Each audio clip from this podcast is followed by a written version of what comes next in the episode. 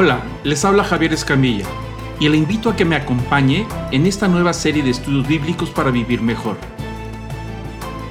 En este estudio aprenderemos lo que la Biblia enseña acerca de las bendiciones y las maldiciones.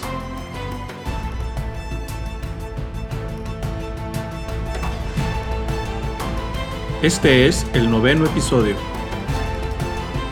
En él estudiaremos cómo el pecado e idolatría entra a la vida del rey Salomón, convirtiéndolo en el deslabón débil y acarreando la maldición para las generaciones futuras. Comenzamos. Y ahora vamos a ver casos prácticos, lo cómo el tema de la idolatría afecta a una persona que es, tiene mucha autoridad y como resultado de esa autoridad, la pérdida de la bendición afecta a su familia y afecta a toda una nación. Y nos estamos refiriendo eh, básicamente al, rey Salomón, que ya lo hemos comentado anteriormente. Entonces, bueno, vamos a entrar ahí ya directamente al tema. Ah, vamos a entrar, antes de hablar un poquito del rey Salomón, hablamos del rey David. Eh, y viendo que el rey Salomón en la cadena de la bendición que Dios tiene con el rey David se le conoce como el eslabón débil. Y ahorita vamos a ver por qué. El famoso rey David es el que hereda el reino del rey Salomón. Ya hablamos del, perdón, del rey Saúl. Hablamos de ese famoso rey que tuvo trato con la hechicería y por supuesto Dios decidió quitarle el reino y pasárselo a uno que era mejor que él. Ya estudiamos ese caso, ¿no? Entonces este mejor que él es el rey David y el rey David se le conoce como el mejor rey de toda la historia de Israel. Es, es el orgullo nacional en todos los sentidos. Es el segundo rey, como, en la monarquía, y este, este rey es el primero en su genealogía o en su dinastía, una dinastía davídica. Él es el que funda esta dinastía. Y Dios hace un pacto con David. a pesar de que David, eh, un hombre muy guerrero, derramó muchísima sangre, pues tuvo unos logros eh, impresionantes y todos los logros fue para la gloria de Dios. Por eso eh, a él se le reconoce como el que va a consolidar la nación de Israel. Acuérdese que el pueblo de Israel, en esa novia que entra a la tierra prometida, llena de bendiciones, ah, todavía le falta desarrollar, no tienen capital, ah, no tienen un desarrollo totalmente claro sobre el, el, culto, y le toca a David con un corazón grande que Dios escoge a este hombre, a David, precisamente para eso, para poder usarlo y desarrollar a Israel en el crecimiento de la bendición. Las bendiciones se van desarrollando, se siembra eh, en el corazón de las personas y Dios va bendiciendo sobrenaturalmente conforme la persona se desarrolla.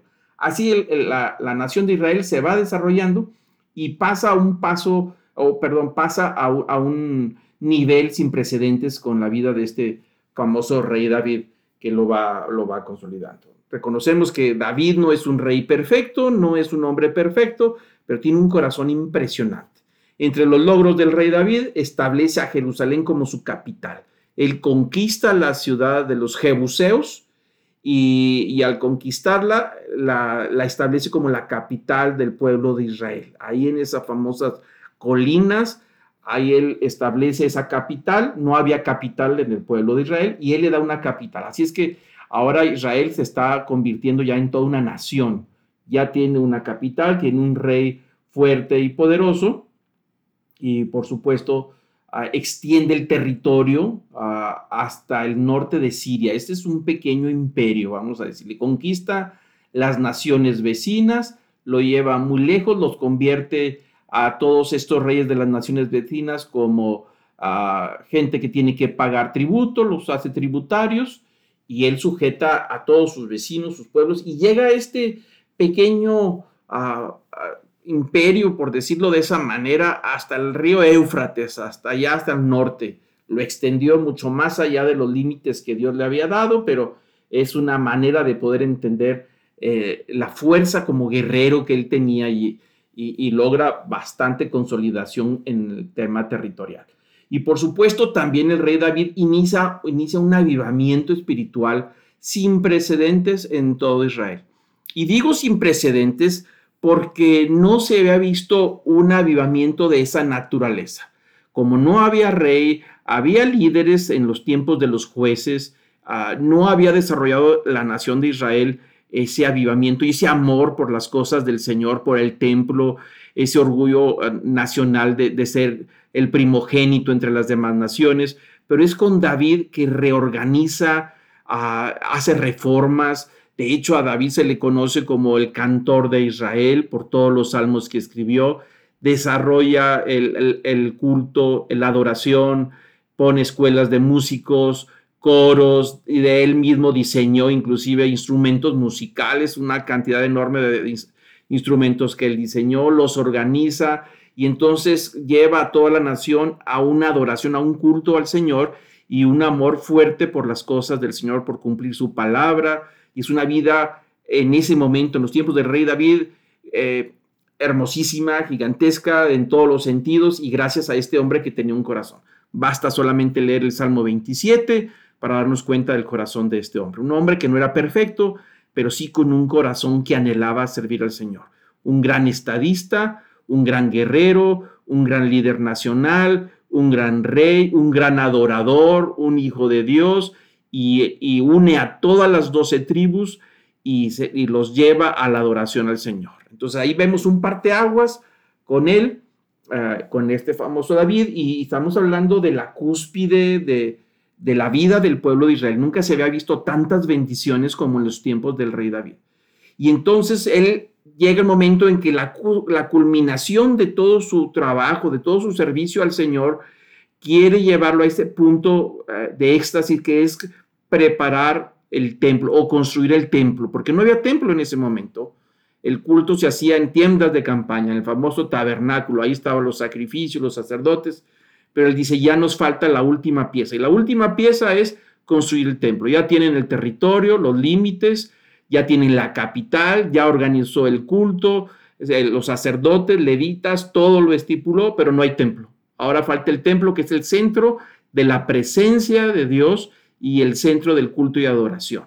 Pero él no, él no lo va a construir, Dios le dijo que no a través de un profeta, que ese, ese privilegio no lo va a poder tener él, por causa del derramamiento de sangre. Sus, manos estaban manchadas de sangre por haber sido un gran guerrero y por haber sujetado a todas las naciones enemigas y eso lo llevó a derramar muchísima sangre. Dijo, tú no me puedes construir el templo porque están contaminadas con mucha sangre.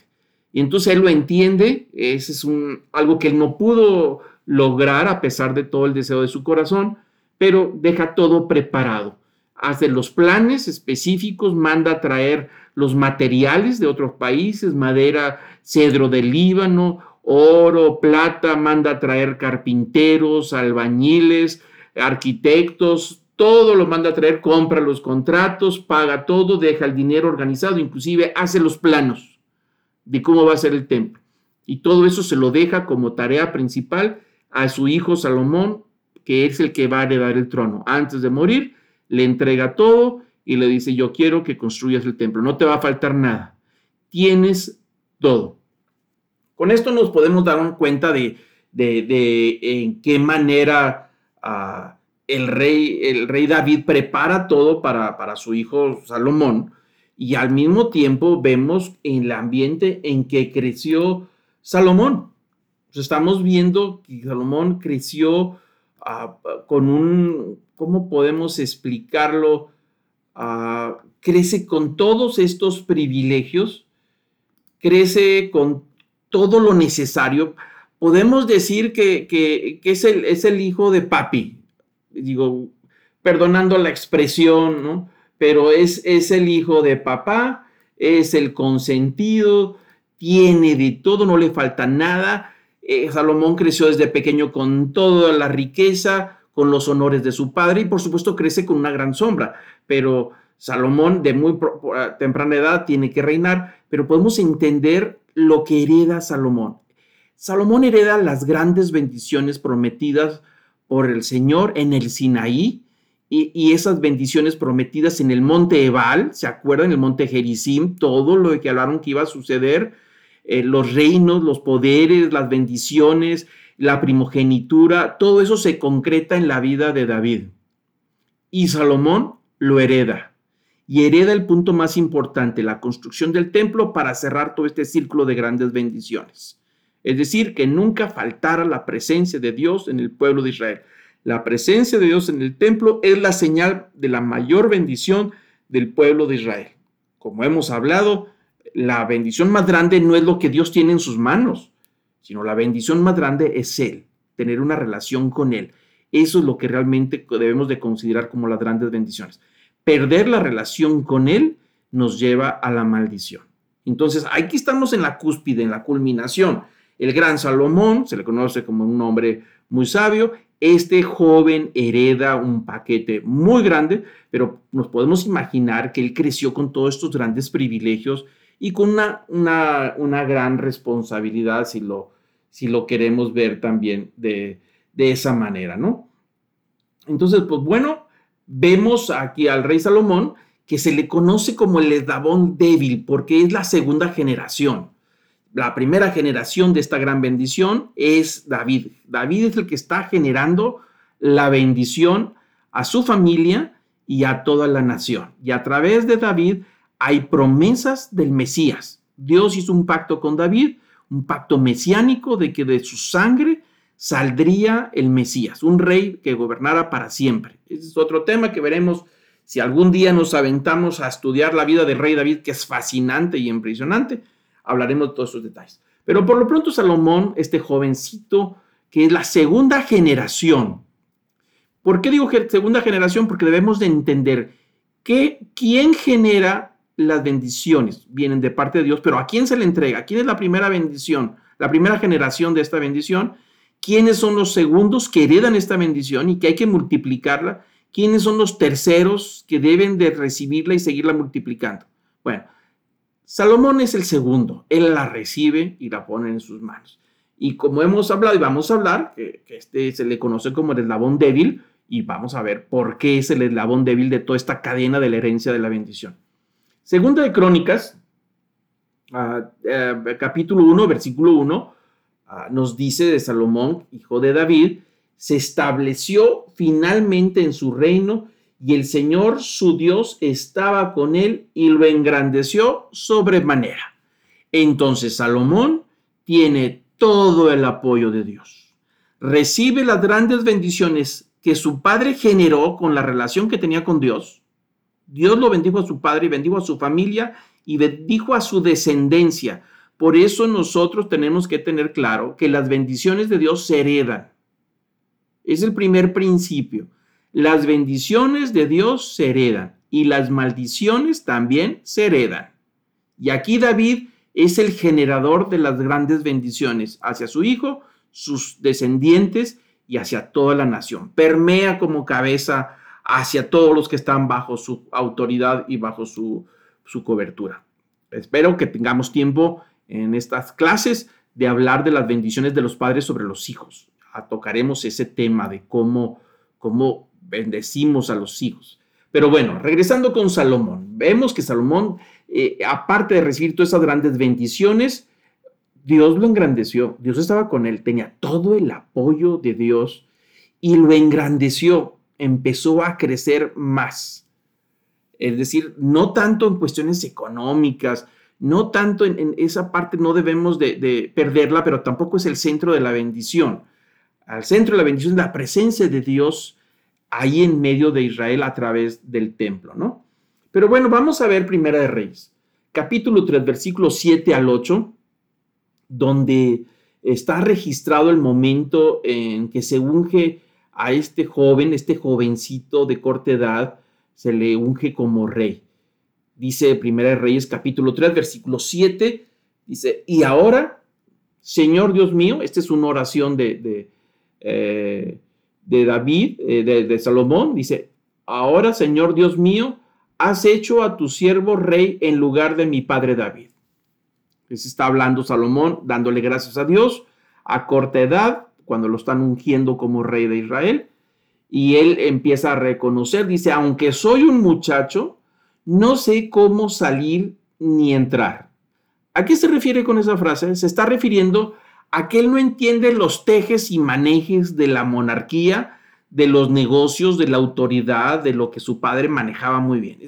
Eh, hay otras expresiones, pero al menos aquí en México dicen los tejes y manejes, es decir, las cosas diarias de, del negocio, de los hilos que se mueven, de la empresa, de la familia que hay que sostener. No entiende, como dicen, el know-how. Entonces este muchacho creció ahí, pero no sabía el know-how de cómo se maneja la nación de Israel y todas estas cosas. Pero lo reconoce. Y entonces dice, yo sé que soy joven y yo sé que no lo entiendo todo, no sé cómo me manejo. Pero dice el versículo 8, tu siervo está en medio de tu pueblo al cual escogiste, un pueblo inmenso que no se puede enumerar ni contar por su multitud. Da pues a tu siervo un corazón con entendimiento para juzgar a tu pueblo y para discernir entre el bien y el mal. Pues, ¿quién será capaz de juzgar a este pueblo tuyo tan grande? Entonces vemos aquí que este joven, Salomón, reconoce a corta edad que la empresa que le hereda su padre de dirigir a toda la nación a nivel espiritual, a nivel político, a, nivel familiar, con todas las áreas de la vida diaria de la nación de Israel, paquete mucho, muy grande. Es decir, lo que hizo David fue algo muy grande y ahora le toca a este, este rey joven aprender y seguir los pasos de su, de su padre David. Entonces pide oración y ese se le ve, por eso se le reconoce como un hombre que fue humilde al, al reconocer sus límites. Yo necesito tu ayuda para poder dirigir este país. Yo solo no puedo. Necesito que tú me bendigas, que me ayudes, que me des la sabiduría para juzgar a este pueblo, que me enseñes cómo entrar y salir de los asuntos diarios de la vida de esta nación, de la vida espiritual, cómo discernir entre el bien y el mal. Quiero ser bendición para esta nación, yo no quiero ser estorbo. Así es que vemos que inicia bien, todo se ve bien, no se le ve ningún problema a, al, tema de Salomón. Ahí está el pasaje, Primera de Reyes, capítulo 3, versículos 7 al 8, para que ustedes lo, lo anoten. Entonces vemos que definitivamente él tiene muy buenas intenciones, vemos que él efectivamente trae planes muy buenos, pero algo cambia en el proceso, algo pasó ahí que cambió todo este, este panorama ah, y no sabemos exactamente qué fue lo que estaba pasando. Pero bueno, ahí vamos a ver unas características del reinado de Salomón para entender esto que, está sucediendo. La primera es que inicia un reinado con gran humildad y con el total respaldo, respaldo de Dios, algo que ya hemos comentado. El segundo punto es que él pide sabiduría para reinar con rectitud. Ya vamos viendo algo del perfil de su humildad el tercer punto es que él fue un gran escritor y un gran poeta. También escribió muchos salmos, toda esa sabiduría, el libro de, Proverbios, gran parte del libro de Proverbios es escrito por él. Entonces, es un hombre culto, preparado, educado en las mejores cortes, con los mejores maestros. Es un hombre muy, muy reconocido ah, por todos lados. El punto número cuatro Ah, dice que tiene el privilegio de construir el primer templo de Dios.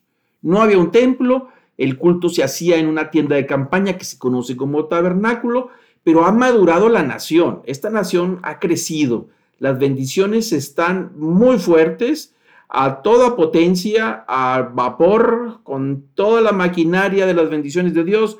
Están en pleno momento las doce tribus unidas eh, se extraña el reinado de David con todo lo que hizo, pero está su hijo Salomón que está haciendo un buen trabajo en poder no solo mantener el reino como lo hereda de su padre, sino multiplicar la bendición.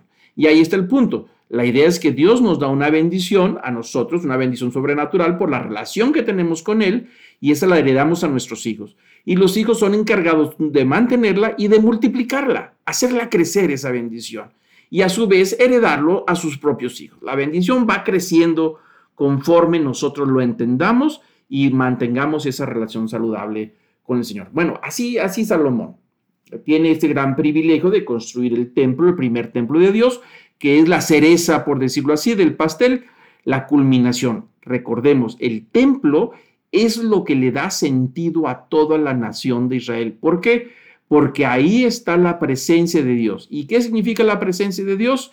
Es el novio, aquel que la hizo libre, aquel que hizo un pacto con, con esta novia, que le ha dado toda la provisión, los cuidados, la protección, y a cambio el novio le pidió exclusividad. No te inclinarás ante otros dioses, no tendrás otros dioses delante de mí, no te hagas imagen delante de mí, solamente a mí me servirás y yo me encargaré de todas tus necesidades, la gratitud, la alabanza, la adoración, ah, eh, la invocación, me lo vas a hacer a mí. No, no te vas a dirigir a nadie para darle las gracias, ni vas a invocar a nadie, a mí me vas a invocar. Algo que ya estudiamos. Bueno, el templo es el centro de todo esto. Ahí está la vida espiritual, es el corazón. Y le toca a Salomón construirlo y por supuesto el gran privilegio de, construir. No más lo construye porque todos los planos y todos los materiales y todo el dinero y, hasta los contratistas ya estaban hechos desde su padre David, ¿no? Así es que es todo un gran tema. Pero aparte, Salomón fue un gran constructor porque la nación, eh, él heredó, por supuesto, unas finanzas saludables, unas finanzas muy buenas, y, empezó a construir palacios y eh, lugares para la nación, aparte del templo, fue un gran constructor y a, veces hasta construyó de más para sí mismo, como vamos a ver ahorita. Parece que él invierte el dinero en una manera a veces equivocada, pero bueno, fue un gran constructor también, acueductos, ah, caballerizas, una serie de cosas que vamos a ver. Pero como resultado de todo ese tema de, querer expandir el reino de Israel mucho más allá de lo que su padre eh, le dio, lleva a la nación a un endeudamiento y acarrea unas crisis financieras a toda la nación. Muy sabio para algunas cosas, pero para otras no. Entonces aquí, con tal de mantener el estatus que de su padre, se lleva a un gran endeudamiento de toda la nación y por supuesto a una crisis financiera, porque no entraba lo mismo que salía y estaba muy endeudado. Y eso, por supuesto, son problemas para el reino y para él. Y entonces esta situación lo lleva al rey Salomón a establecer alianzas matrimoniales con los pueblos vecinos. De tal manera que entre las alianzas perdió más de 20 ciudades de Israel en los acuerdos ah, de los matrimonios, los acuerdos patrimoniales. Entonces Salomón dice, ¿cómo voy a salir de este atolladero? aumentó los impuestos a toda la nación para poder salir de todo este problema financiero. Y no era suficiente. ¿Cómo mantener el estatus de sus caballerizas, de los palacios, de la vida de sus hijos, de todo lo que demandaba el reinado de la nación? No podía. Entonces, eso lo lleva a establecer alianzas. Acordémonos que en la antigüedad las alianzas matrimoniales son acuerdos comerciales, la mayor parte de las ocasiones son acuerdos para poder que, fluya la riqueza de un lugar a otro o los privilegios. Y de esa manera, al casarse, obtenía privilegios con los pueblos vecinos, donde venía la dote, venía una serie de cosas con, con, la, con la esposa, y era una manera de fortalecer el patrimonio familiar, ¿no? A través de, de, intercambiar las hijas, las veían como, como un objeto que se había que negociar, como, no como una persona. Pero bueno, eran las costumbres de la época. Y Salomón hace lo mismo, ¿no? Y en esos acuerdos matrimoniales tiene que ceder ciudades importantes de Israel. Tiene y empieza ahí a perder, a sacrificar ciertos principios. Ciudades, territorios que son de la primogenitura, de la bendición de Israel, los tiene que ir soltando para poder negociar y obtener algo de ingresos para mantener el estatus. Y ahí empieza a tomar decisiones equivocadas fuera de los principios que Dios les había establecido. Si vemos las leyes que Dios le dio y que, le había marcado, empieza a hacerse un lado los principios de Dios y empieza a usar su propia lógica, en lugar de recurrir a, a, su Dios como proveedor y que le pueda dar las soluciones para salir adelante. Pero no quería perder el estatus este hombre. Y bueno, se mete en todo este enredo y de tal manera que entra en un torbellino que cada vez ah, lo lleva a situaciones peores. Este gran rey que, hereda todas estas ah, bendiciones de Dios, se hace muy famoso, muy famoso. Y conocemos una escena muy interesante que se conoce como la reina, la visita de la reina de Saba. Es todo un tema que vale la pena verlo aparte pero hoy lo quiero comentar solamente para que tengamos una idea del problema de lo que está sucediendo. Por eso lo vamos a tocar. No nos vamos a salir del tema, tiene que ver con el tema, pero vale la pena ver algunos de los detalles, ¿no? Entonces, todo este esplendor, toda esta fama del famoso rey Salomón se ha extendido por todos lados, no solamente por este pequeño imperio que hereda de su padre, sino porque Dios está con él y porque Dios lo ha engrandecido. Acordémonos que vimos que dice que lo engrandeció, pero en ese engrandecimiento él se fue perdiendo. Y para tener una muestra de ese engrandecimiento, vamos a leer lo que dice Segunda de Crónicas, capítulo 9, versículo 1 al 12, donde narra una historia muy interesante y es muy, muy, muy interesante. Es una historia corta, pero las implicaciones de esta mujer, esta visita de esta mujer, tiene implicaciones teológicas, inclusive históricas. La nación de Etiopía está relacionada a este tema. Ahorita vamos a ver algunos detalles. No vamos a profundizar, pero para que tengan una idea de lo que estamos hablando. Pero bueno, la fama se va más allá de los límites de Israel y, hay una mujer, la famosa reina de Sabá, que quiere conocerlo. En Etiopía o en el antiguo reino de Aksum, ahí vemos en el Papa un círculo o un óvalo anaranjado, es más o menos la zona donde se encontraba, y el reino de Aksum era una parte de África y parte de la península arábiga. Ella era ah, una reina de ese antiguo reino, un imperio muy, muy, muy poderoso en sus tiempos, y la fama que ella escucha, escucha de Salomón, ella quiere ir a conocerlo y hace un viaje. Esta reina va a visitar el reino de Salomón. Ahí podemos ver la flecha. No sabemos si estaba del lado de África o del lado de Arabia, no sabemos por dónde se fue, pero ella va a visitar, quiere conocer a este famoso Salomón, a este hombre muy guapo, que fue muy bien educado, con toda esta riqueza, ¿no? Entonces ahí está, la narración, muy interesante. Voy a leer algunos pasajes de la escritura. Dice, cuando la reina de Saba oyó de la fama de Salomón, vino a Jerusalén para probar a Salomón con preguntas difíciles. Es decir, quiere aventarle ciertos toritos, como dicen por ahí, a ver cómo reacciona con sus respuestas. Lo quiere provocar, quiere probarlo a ver si es cierto que es muy famoso, a ver si es cierto que es muy sabio, a ver si es cierto que tiene una inteligencia y un conocimiento por encima de los demás reyes. Pues bueno, a eso viene, le hace preguntas difíciles, no sabemos qué fue, pero seguramente eran preguntas ah, que, que, Salomón respondió con esa sabiduría que Dios le había dado, ¿no?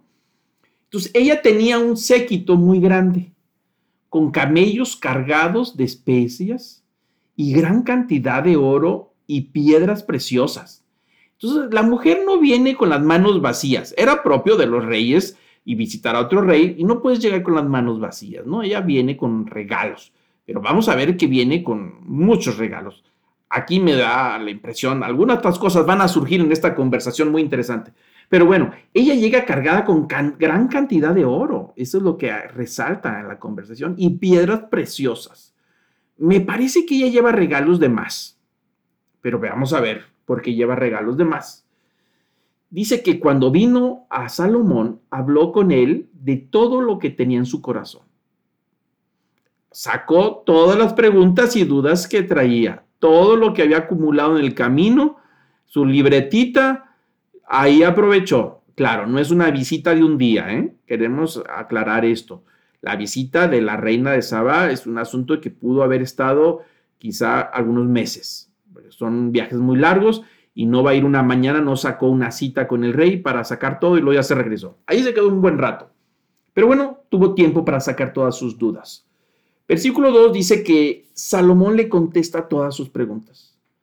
No hubo nada tan oscuro que Salomón no pudiera explicárselo. Ahí nos damos cuenta de la sabiduría de este hombre, el respaldo que tenía de Dios para de conocimiento, de sabiduría, muy por encima de todos los demás. El versículo 3 nos dice que la reina de Sabá dice que vio la sabiduría de Salomón y vio la casa que él había edificado, el palacio.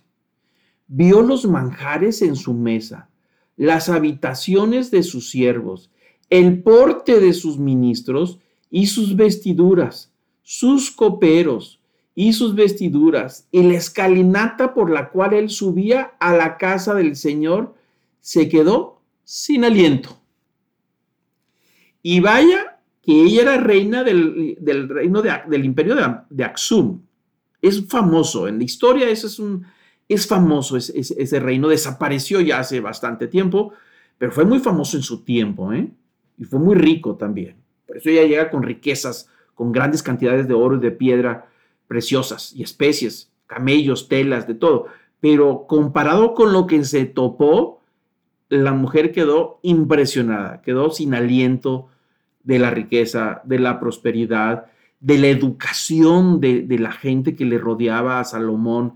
El, dice el porte de las vestiduras, el nivel cultural que tenía este rey junto con toda su corte, sus ministros, los coperos, los alimentos que tenían su mesa abundante, alimentos de... Era toda una belleza como, como podemos imaginarnos. Bueno, ella quedó totalmente sacudida con todo lo que vio y impresionada. Continuamos con la lectura. El versículo 5 nos dice que dijo al rey, ¿era verdad lo que había oído en mi tierra acerca de tus palabras y de tu sabiduría? Pero yo no creía lo que me, lo que me decía, hasta que he venido y mis ojos lo han visto. Y aquí no se me había contado ni la mitad de la grandeza de tu sabiduría. Tú superas todo lo que había oído. Yo quiero pedirle aquí un poquito, vamos a hacer un poquito de atrevimiento en la interpretación de este pasaje. Y digo atrevimiento porque hay que pensar, aunque no tenemos la evidencia clara, pero hay mucho respaldo para esto. Al menos no hay una evidencia bíblica para poder respaldar lo que voy a decir, pero sí hay una evidencia histórica. Aquí podemos notar que esta mujer está endulzándole al oído a Salomón. Fíjense, vamos a ver el proceso del endulzamiento. La mujer de Sabá era una mujer bella, eso sí sabemos, y la historia lo dice que era una mujer muy bella. Pero cuando empieza el proceso, le dice, note usted, en verdad no había oído no había oído en mi tierra acerca de tus palabras y tu sabiduría. Yo creía, yo no creía lo que me decían, me parecía que estaba exagerando, dice Sabá. Hasta que veo, ya veo, compruebo que es verdad, y aquí ni siquiera se me había contado ni la mitad de tu grandeza y de tu sabiduría. Lo está levantando y esponjando y esponjando y esponjando. Ahí el pavo real se está extendiendo, ¿no? Se está sintiendo él más rey de lo que era y más grande de lo que él se sentía. Y, le dice sí, ni siquiera la mitad de la grandeza de tu sabiduría. Tú superas todo lo que había oído. No, no, pues sigue Salomón siendo endulzado. Y luego dice el versículo 7, note algo interesante. Bienaventurados. La palabra que usa bienaventurados le dice, vamos a traducirla. Dice la mujer, dichosos Qué felices son tus hombres, los que te rodean. Qué felices son, qué dichosos son tus siervos que están delante de ti y continuamente escuchan tu sabiduría. Le está diciendo, ¿cómo los envidio a todos estos que están contigo día y noche, nomás de estarte escuchando? Qué felicidad, qué privilegio, aunque sean tus siervos, deben de sentirse privilegiados de estar a tus pies escuchándote a tus palabras y tu sabiduría. Y ahí le está diciendo con que quiere esa posición de estar ahí escuchando, ¿no? Dice, bendito, dice el versículo 8, bendito sea el Señor tu Dios, que se agradó de ti, poniéndote sobre su trono como rey para el Señor tu Dios. Porque Dios amó a Israel afirmándolo para siempre, por lo cual te ha puesto por rey sobre ellos para hacer derecho y justicia. Ahí hay un mensaje interesante y empieza la mujer de Sabá a bendecir al Dios de Israel porque se agradó en Salomón y le dio el trono que tiene. Y empieza a decir, ¿cuánto ama a Israel? ¿Cuánto ama Dios a Israel? De tal manera que le ha dado un rey como tú. Eso es lo que le está diciendo. El amor de Dios por su pueblo Israel es tan grande que puso un rey como tú. No pude haber puesto otro mejor, ni más grande, ni más hermoso, ni más sabio, nada. Que Israel se sienta privilegiado por ti. sigue el endulzamiento. Ahí están las palabras de esta mujer hacia el rey Salomón. Dice, por cuál te ha puesto por rey sobre ellos para hacer derecho y justicia.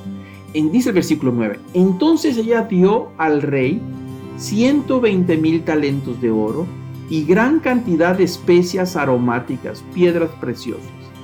Nunca hubo especias aromáticas como la que la reina de Sabá dio al rey Salomón.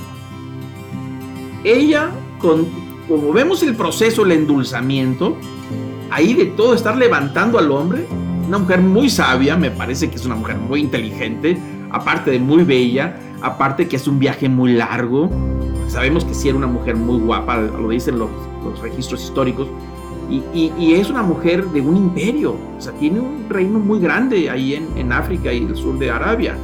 Y empieza este proceso de endulzamiento al oído de Salomón y al final le extiende el oro, plata, piedras preciosas y especies aromáticas.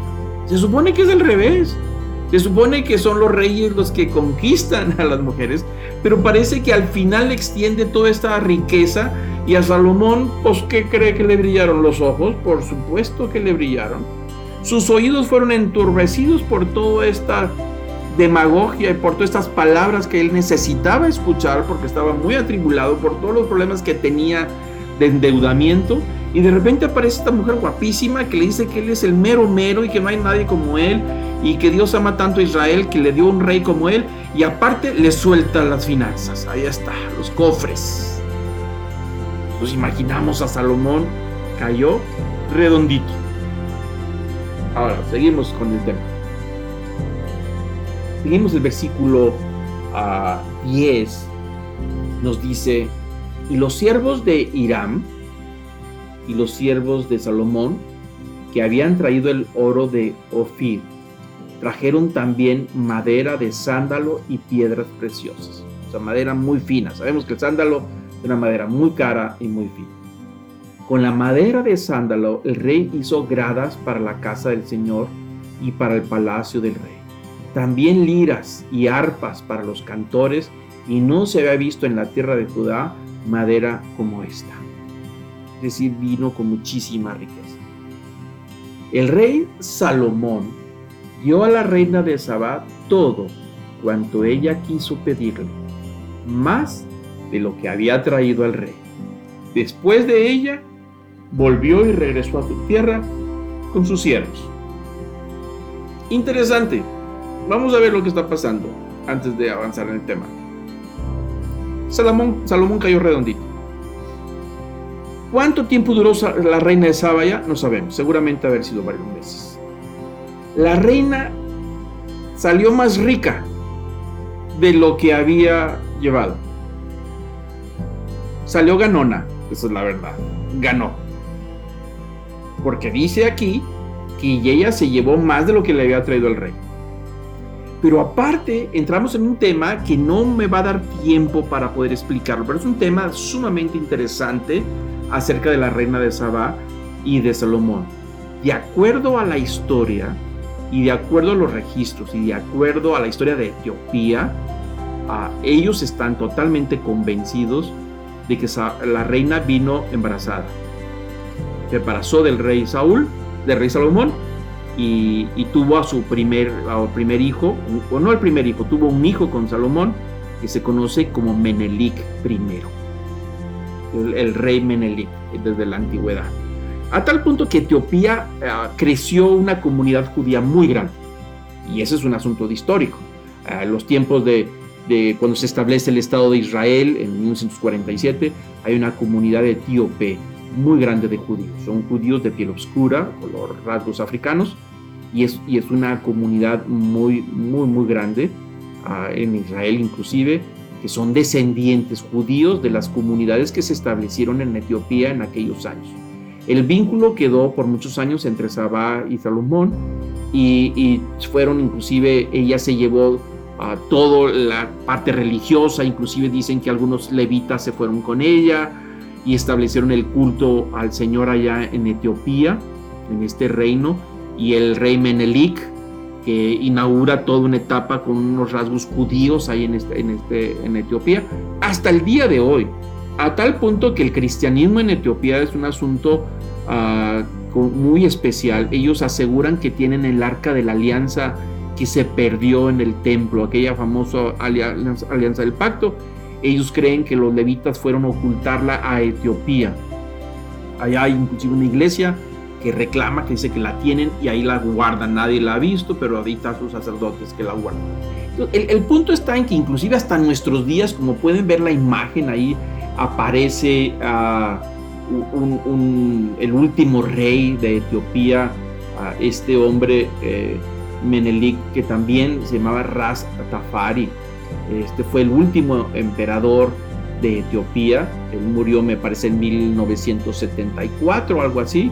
Fue un hombre muy, muy, muy querido y él, él decía que era descendiente directo de Menelik, el hijo de Salomón. Y eso ha aparecido en la historia de Etiopía a través de los siglos. Eso no se va a quitar. Ahí está, inclusive su escudo de armas son dos leones y una estrella judía. Ese es el escudo de armas. Pero hay todo un significado ahí. Algunos lo ven como el Mesías, el rey que, que debía, había que llegar y fundó inclusive el Estado moderno de Etiopía. Él estuvo en México también. México fue el primer país que lo reconoció como un país independiente y como gratitud él vino a, a México y estuvo aquí en México. Entonces fue, es una historia muy interesante que está conectado a la reina de Saba, al judaísmo, a, al cristianismo. Pero bueno, quise solamente dar este pequeño, uh, uh, esta pequeña información para entender a lo que vamos.